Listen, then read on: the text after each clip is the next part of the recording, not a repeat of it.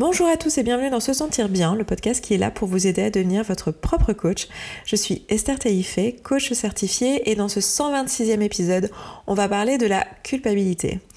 La culpabilité, cette magnifique émotion que l'on connaît tous, qui est très très agréable, euh, qui nous fait nous sentir super mal, qu'on, qui est cette impression qu'on fait tout mal, qu'on devrait faire les choses mieux, euh, que euh, tout ce qu'on fait c'est pas mérité, que voilà, que c'est injuste, euh, que euh, les autres devraient avoir plus et que nous on a beaucoup trop et que on, est trop égoïste, qu'on ne s'occupe pas assez des autres, qu'on pense trop à nous.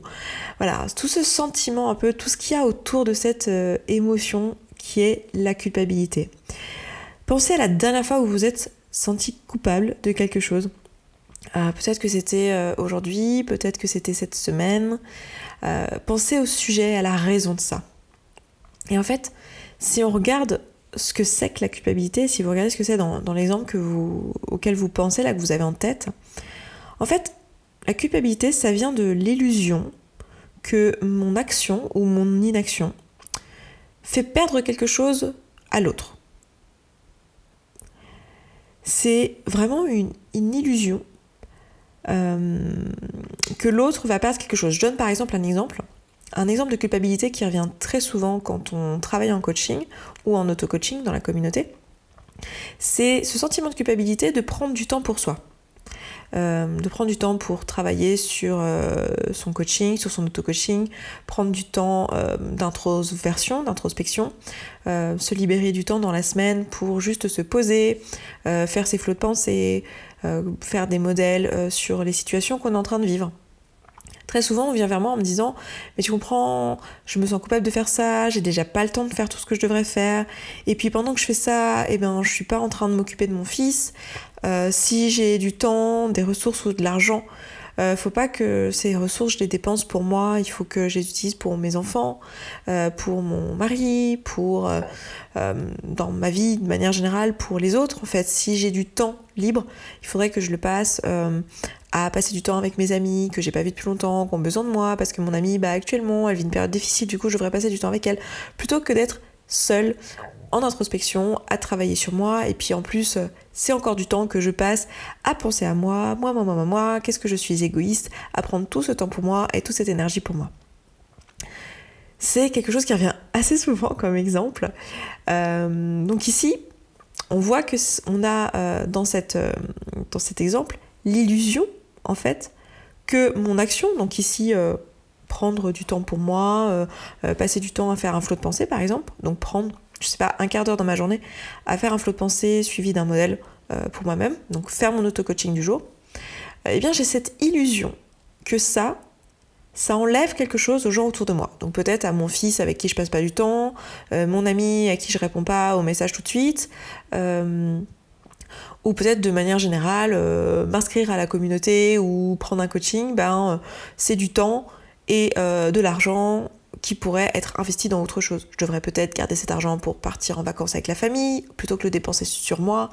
Euh, je devrais utiliser ce quart d'heure dans ma journée pour euh, euh, faire quelque chose qui sert à toute la famille, plutôt que de faire quelque chose pour moi, parce que j'ai cette impression en fait que en le faisant, je leur enlève quelque chose. J'enlève quelque chose à mon ami, j'enlève quelque chose à ma famille. Quand je dépense cet argent pour moi, j'enlève quelque chose à la famille.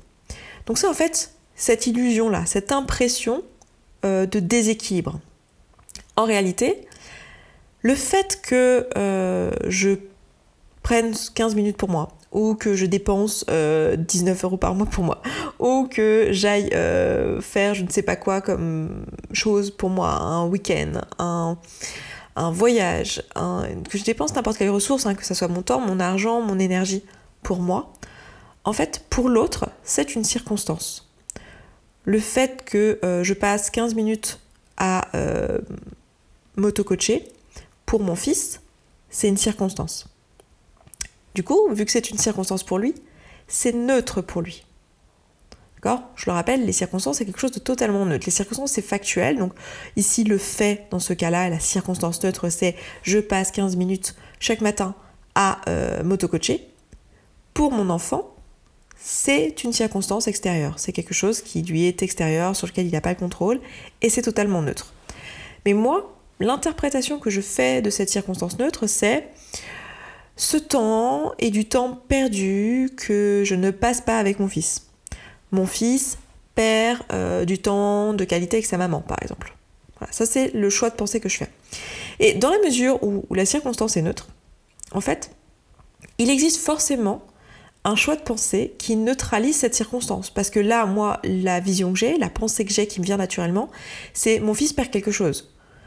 Il perd quelque chose, euh, mon fils n'a pas du temps avec moi. Donc je vois en fait la perte pour mon fils.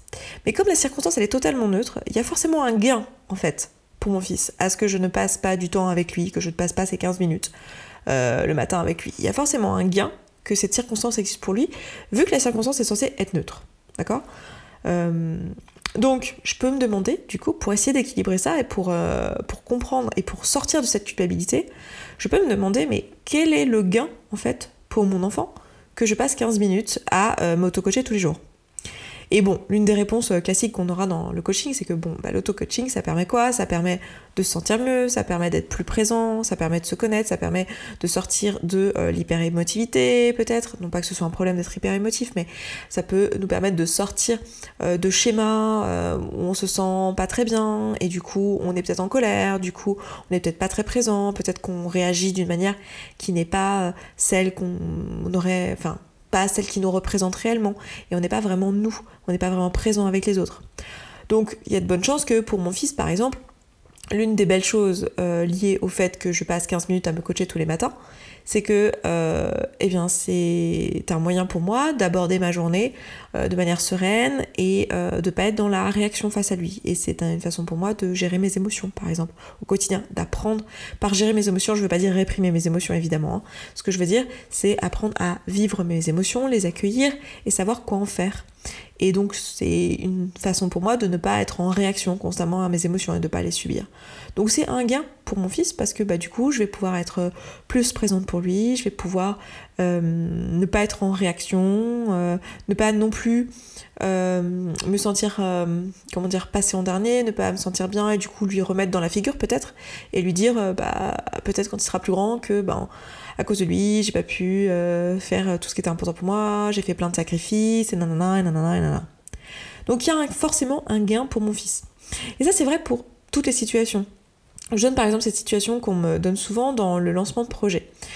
Euh, c'est quelque chose qu'on me dit souvent, on me dit souvent, mais en fait, moi j'ai de la culpabilité à réussir professionnellement en fait. J'ai de la culpabilité à réussir à lancer un projet professionnel dans lequel je vais me sentir super bien, dans lequel je vais me sentir épanouie, dans lequel je vais faire vraiment euh, tout ce qui me plaît, tout ce que j'aime, tout ce qui m'inspire. Euh, je me sens coupable de ça parce qu'en fait, il y a des gens qui n'ont pas cette opportunité. Il y a des gens qui ne peuvent pas en fait euh, euh, lancer leur boîte ou euh, travailler à distance et profiter du coup, je sais pas, de la mère ou de leurs enfants, faire ce qu'ils veulent de leur journée. Il y a des gens qui ne, qui ne peuvent pas ça et qui sont obligés en fait de se faire chier toute leur vie dans un bureau à faire des trucs inintéressants qui les inspirent pas, à gagner pas beaucoup d'argent. Et du coup, moi, je me sens super coupable à travailler moins qu'eux, à avoir tout ce temps pour moi, à faire un boulot qui me parle à mort et qui m'inspire, et en plus de gagner beaucoup d'argent. Il faudrait au moins que je gagne pas bien, ou que ce soit vraiment dur, ou que je travaille de longues heures, parce que sinon j'ai l'impression que euh, ben, c'est pas équilibré, je me sens coupable en fait. Là aussi, c'est super intéressant, c'est quelque chose qui revient se faire. Alors je sais pas du tout si parmi vous, il y a des personnes qui euh, ont déjà ressenti ça. Euh, et en fait là aussi c'est très intéressant parce que là encore il y a l'illusion finalement que le fait que moi j'ai une vie qui m'inspire, que moi je gagne beaucoup d'argent ou que moi je fasse un travail euh, qui est intéressant pour moi ou je m'ennuie pas de mes journées, etc., bah ça enlève quelque chose au monde en fait, ça enlève quelque chose aux autres. Alors qu'en réalité, ça, c'est une circonstance pour l'autre. Donc pour l'autre, c'est neutre en fait.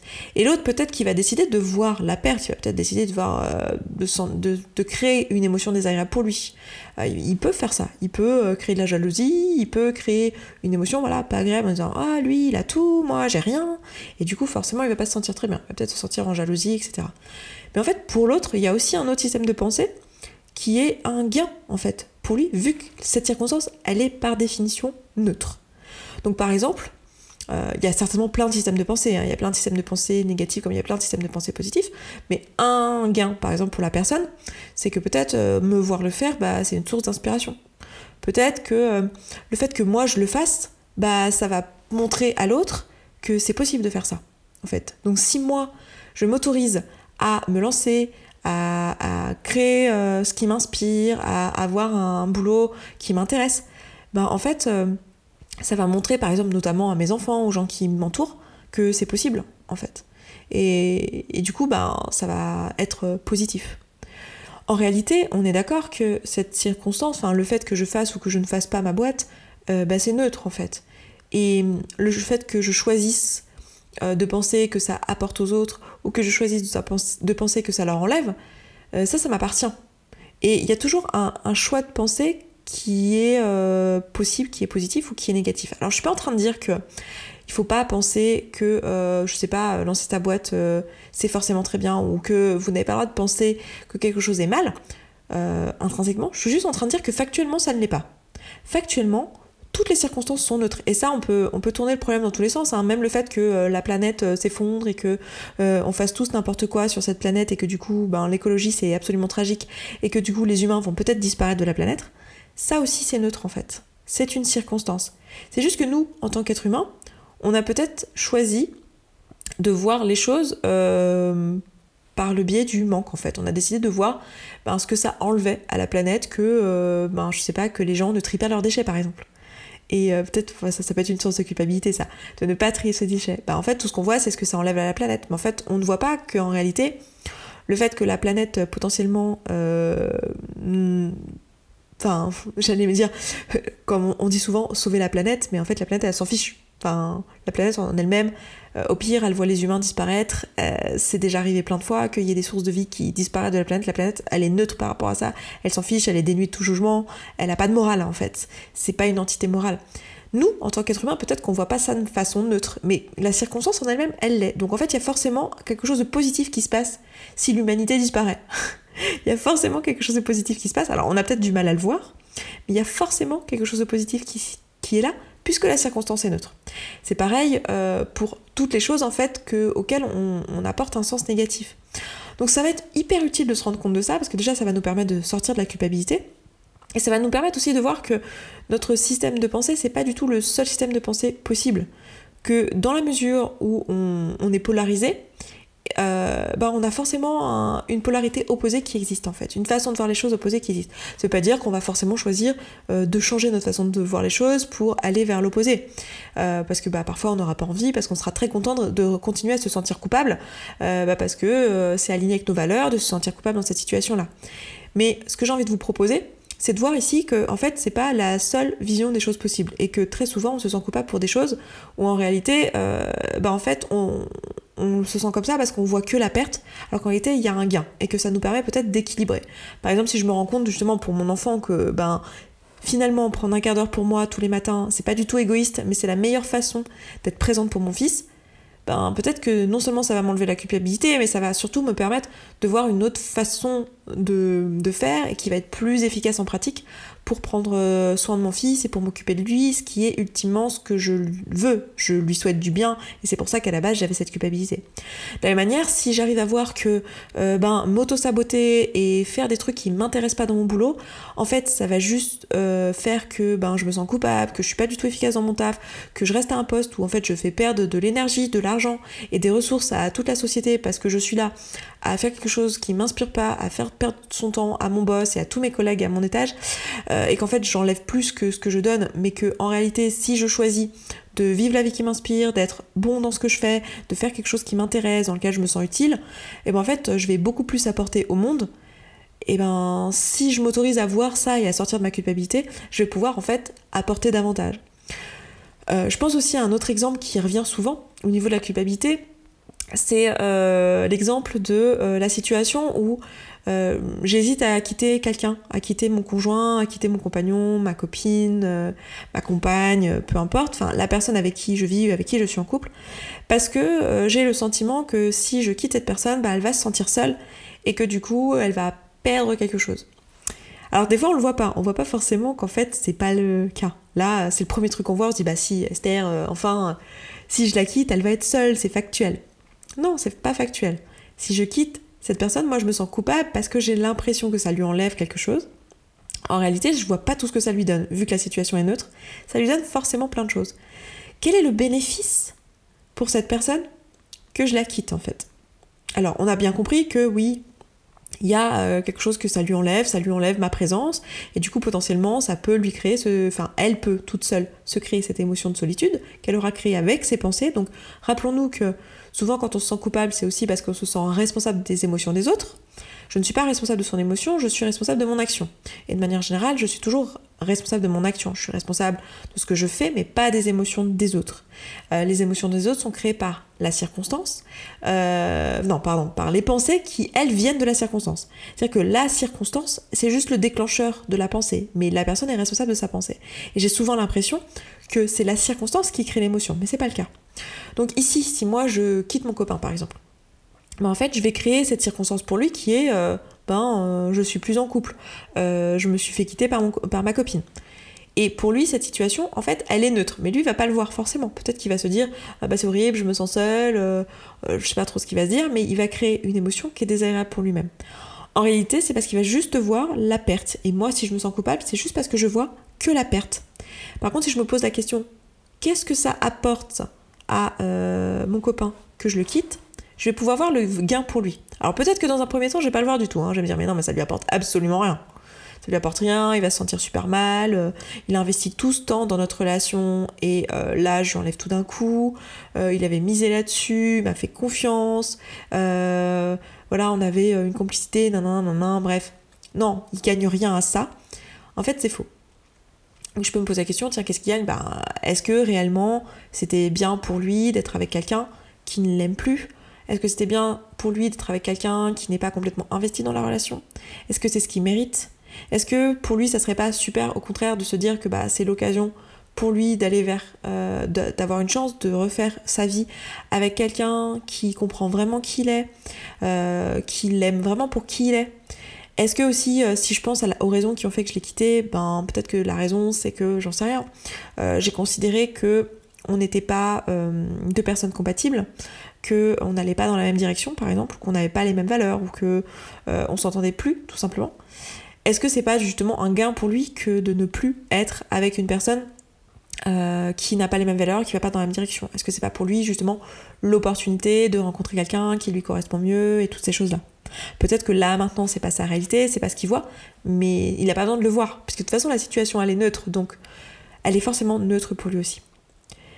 Alors, Là, à ce stade, quand vous m'entendez vous donner différents exemples où je vous montre la polarité opposée de votre pensée qui crée la culpabilité, souvent la réaction ça va être ouais mais attends mais dans ce cas on peut faire n'importe quoi et euh, tout est toujours neutre.